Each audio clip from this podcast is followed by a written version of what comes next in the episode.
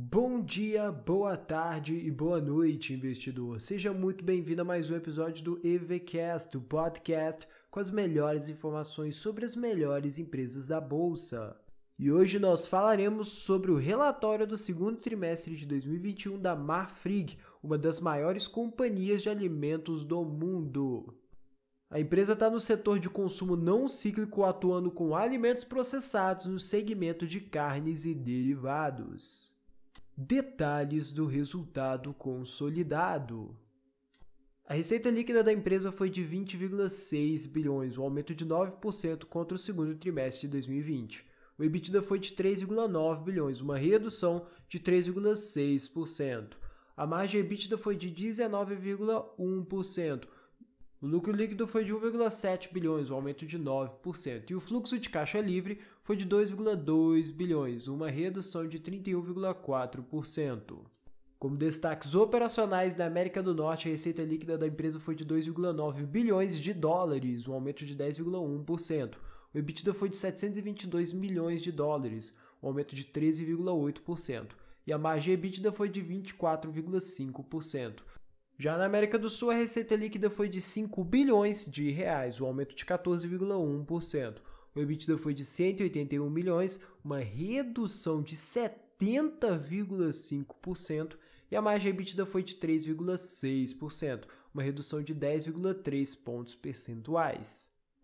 Nos outros destaques, a alavancagem financeira medida pela dívida líquida sobre o EBITDA dos últimos 12 meses ficou em 1,45 vezes em reais e 1,55 vezes em dólar. A empresa também fez a proposta de distribuição de dividendos no montante de 958,4 milhões, um DY de cerca de 7%. Ela também fez investimento em renda variável com a aquisição da participação acionária passiva relevante na BRF. No setor de industrializados, o segmento representou cerca de 15% da receita líquida da operação da América do Sul no segundo trimestre de 2021, contra 9% do segundo trimestre de 2020. Por fim, a empresa tem um investimento acumulado nos últimos 12 meses de 1,7 bilhão em projetos de crescimento orgânico e produtos de maior valor agregado. Principais indicadores.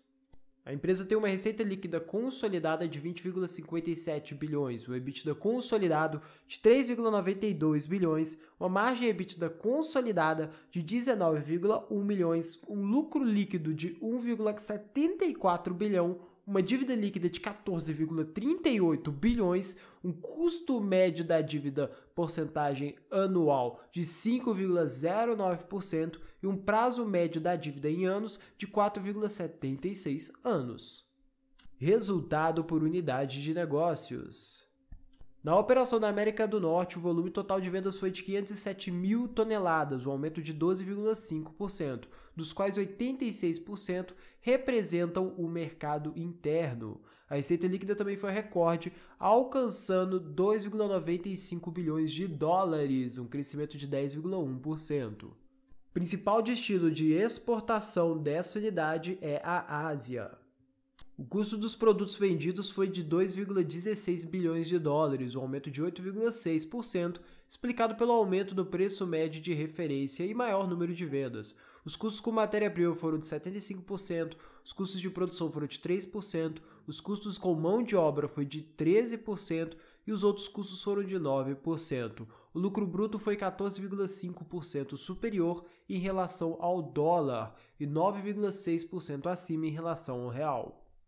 Já na unidade da América do Sul, o total de vendas foi de 319 mil toneladas, uma redução de 5,8%, dos quais 65,2% representam o mercado interno. A receita líquida foi recorde, alcançando 5,02 bilhões, um crescimento de 14,1%. O principal destino das exportações dessa operação também foi a Ásia. Ambas as operações, tanto a América do Sul quanto a do Norte, têm uma participação muito mais relevante, especialmente na China e Hong Kong.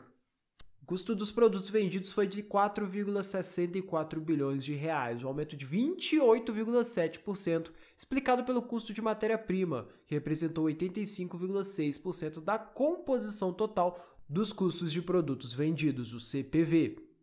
No Brasil, o custo do gado sofreu um aumento de 57% em comparação ao mesmo período de 2020. Na Argentina, o custo de matéria-prima subiu, chegando a uma alta de 35,4% no preço. Já no Uruguai, de acordo com o INAC, o preço do gado foi 18,5% maior em comparação ao mesmo período de 2020. O lucro bruto foi de 389 milhões, 51,5% menor em relação ao mesmo período do ano passado. A margem bruta foi de 7,7%, comparada a 18,2% no segundo trimestre de 2020. A queda é explicada pelo aumento do custo do gado e menor volume de vendas totais. O resultado do programa de eficiência foi a captura de 30 milhões de reais, que teve impacto direto na performance operacional da Operação América do Sul. Resultado consolidado. A receita líquida consolidada foi de 20,57 bilhões de reais, um valor recorde e 9% superior ao 2T20. Em relação aos mercados consumidores, os Estados Unidos representaram 69% das vendas e as receitas provenientes de exportações para a China e Hong Kong atingiram 9%, enquanto a participação do Brasil foi de 7%. As despesas de vendas gerais e administrativas totalizaram 965 milhões de reais. O EBITDA foi de 3,92 bilhões, 3,6% menor em comparação ao segundo trimestre de 2020. A margem EBITDA, por sua vez, foi de 19,1%. Já no resultado financeiro consolidado, os juros líquidos provisionados foram de menos 321 milhões de reais. As outras receitas e despesas ficaram em 277 milhões de reais e o resultado financeiro foi de menos 44 milhões. A variação cambial foi de 96 milhões de reais e o resultado financeiro líquido no final das contas foi de 52 milhões positivos. O capex foi de 454,5 milhões, sendo aproximadamente 50,3% destinados à manutenção de melhoria das operações. O saldo remanescente foi destinado para projetos de crescimento orgânico com destaque para a expansão da capacidade de abate de várzea grande. Custo médio da dívida da empresa é de 5,09% ao ano, já o prazo é de 4,76 anos. A dívida líquida sobre EBITDA dos últimos 12 meses em dólares fica em 1,55 vezes, já em reais fica em 1,45 vezes. Iniciativas ESG: controle de origem, redução das emissões de gases de efeito estufa, bem-estar animal, uso de recursos naturais, água e energia, gestão, tratamento e descarte de efluentes e resíduos, responsabilidade social, monitoramento de cerrado, mapa de risco de desmatamento e o programa de produção sustentável de bezerros. Balanço patrimonial. O ativo circulante da empresa é de 22,11 bilhões, o ativo não circulante é de 5,6 bilhões. A parte de investimentos imobilizado e intangível é de 15,98 bilhões, totalizando assim um ativo de 43,71 bilhões. O passivo circulante é de 16,65 bilhões. O passivo não circulante é de 21,19 bilhões. E o patrimônio líquido total é de 5,87 bilhões. O total do passivo mais o patrimônio líquido é de 43,71 bilhões. A Marfrig é uma gigante que merece a nossa atenção e acompanhamento porque ela é uma gigante extremamente dolarizada e que trabalha com commodities, então ela está bem exposta aos ciclos de mercado, apesar de estar no setor de consumo não cíclico. Como sempre, te desejo uma ótima semana e excelentes rendimentos na sua carteira. Muito obrigado pela atenção.